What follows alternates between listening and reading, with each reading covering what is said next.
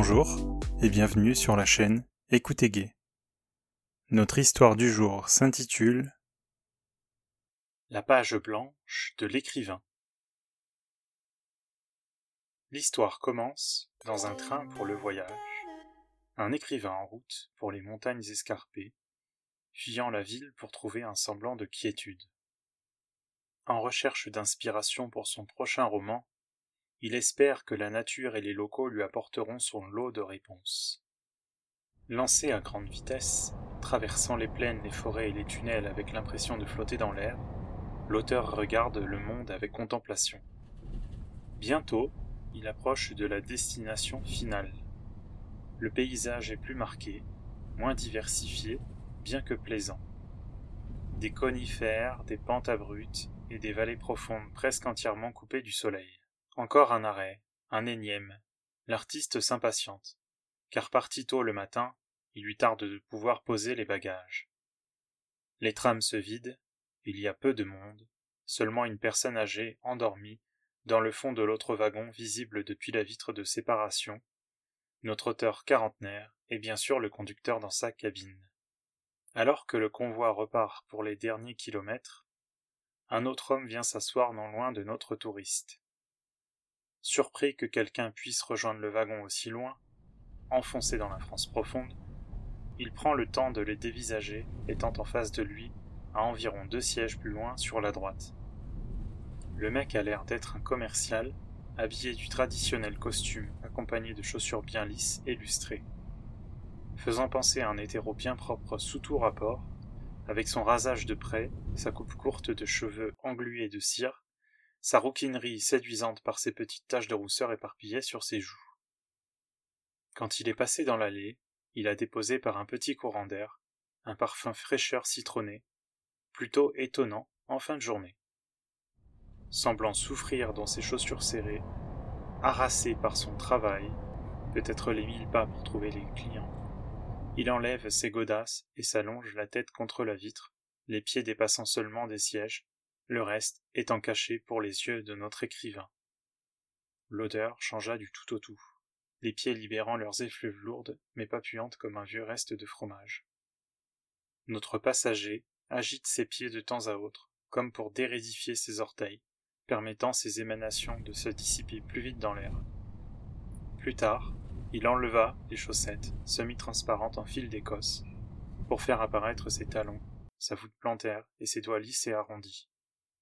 Sur le dessus, on devine des poils roux, épais, et des ongles parfaitement limés sans que rien ne dépasse. Cette vue exquise serait clairement une invitation pour tout amateur de pied. Il semble se figer l'espace d'un instant, quand retentit un bruit d'appareil photo ou d'un son émanant d'un téléphone. Une prise peut-être pour remplir un sexto pour son ami, pour une maîtresse, son amant ou un groupe de fétichistes sur les réseaux sociaux. Le moment d'après, c'est le bruit d'une fermeture éclair et d'une ceinture décrochée que l'on entend. Le mec se libère de son pantalon en le ramenant un peu vers ses jambes. On le devine, ne voyant que partiellement la scène par le tassement du vêtement vers les pieds. Notre auteur n'ose dire ou réagir, car l'idée qu'il serait en présence d'un amateur de branlette en lieu public lui titille son organe. Suivant comment l'on se place dans cette situation, excitation est de mise. Le branleur risque d'être découvert, mais en même temps ne dévoile rien de son jeu, ne laissant que supposer par les sons, et ne sachant pas si l'autre participera de près ou de loin à sa manière. Le voyeur, lui, ne peut également que supposer, mais est aussi dans la position du voleur d'intimité, qui peut en profiter soit par le regard ou bien en allant plus loin, en s'imposant pour extorquer tout plaisir qu'il jugerait nécessaire à lui-même. La décision revient donc à notre touriste de tout stopper en faisant l'effaroucher ou bien en laissant les choses se dérouler. Inopinément, il décide de s'adonner également aux délices de la chair, mais de manière moins discrète puisqu'il ne cherchera pas à se cacher. Peut-être espérant avoir plus si le rouquin décidait de sortir de sa cachette. À son tour, il baisse le pantalon, déboutonne sa chemise en prévision de l'expulsion et se retrouve cul nu, assis sur le siège en simili-cuir, froid sur les bords, bien qu'installé depuis un long moment dessus. Le braquemar déjà debout, il commence dans le vif en le prenant de sa pleine main gauche. Il découvre son gland à chaque descente et les recouvre de son prépuce en remontant par des gestes rapides. L'excitation et la peur réunies, le moment n'en sera que furtif. Pendant ce temps, l'autre passager, se masturbant ardemment, ses pieds s'agitent. Il y résonne quelques gémissements de temps à autre, venant de gauche et de droite, comme pour se répondre. Au loin, notre auteur s'aperçoit que la vieille dame s'est réveillée, le fixant dans un premier temps, certainement parce qu'elle fait preuve d'intuition, se doutant qu'il se déroule un théâtre érotique, ou simplement parce que son regard n'a fait que buter sur la seule présence humaine qu'elle perçoit. Quoi qu'il en soit, il décide de se décaler légèrement pour ne rien laisser transparaître, et se cacher complètement du regard de la grand-mère. Avec la tombée de la nuit, les vitres devenues des miroirs avec les reflets de l'éclairage, le voyeurisme est possible pour nos deux branleurs sans avoir une véritable précision d'image. Le risque d'être vu à l'extérieur est par contre plus important, les fenêtres ne filtrant plus rien.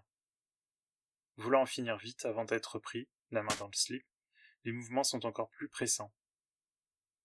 Le rouquin eut un orgasme discret et rapide, qui fit quelques petits cris étouffés.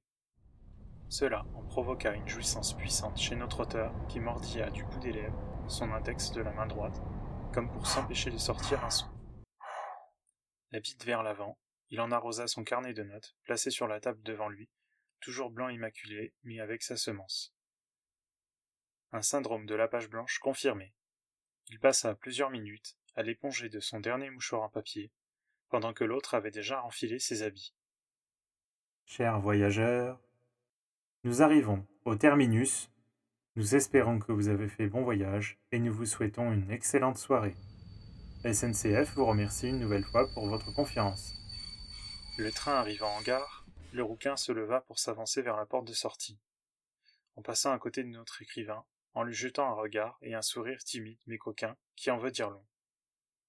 À la descente, il vit son partenaire de wagon attendu par sa dulcinée impatiente de le retrouver, qu'il embrassa communément pour dire un rapide bonsoir, avant qu'ils ne s'engouffrent tous les deux dans leur voiture vers un autre voyage, certainement celui du foyer.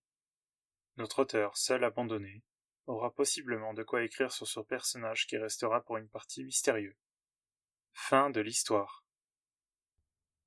Retrouvez-moi sur les différents réseaux sociaux avec le hashtag ou le arrobase écoute ou bien sur mon site internet www.écoutegay.com. Mettez-moi en favori pour me retrouver facilement sur votre plateforme de streaming préférée. Merci de votre écoute et à bientôt.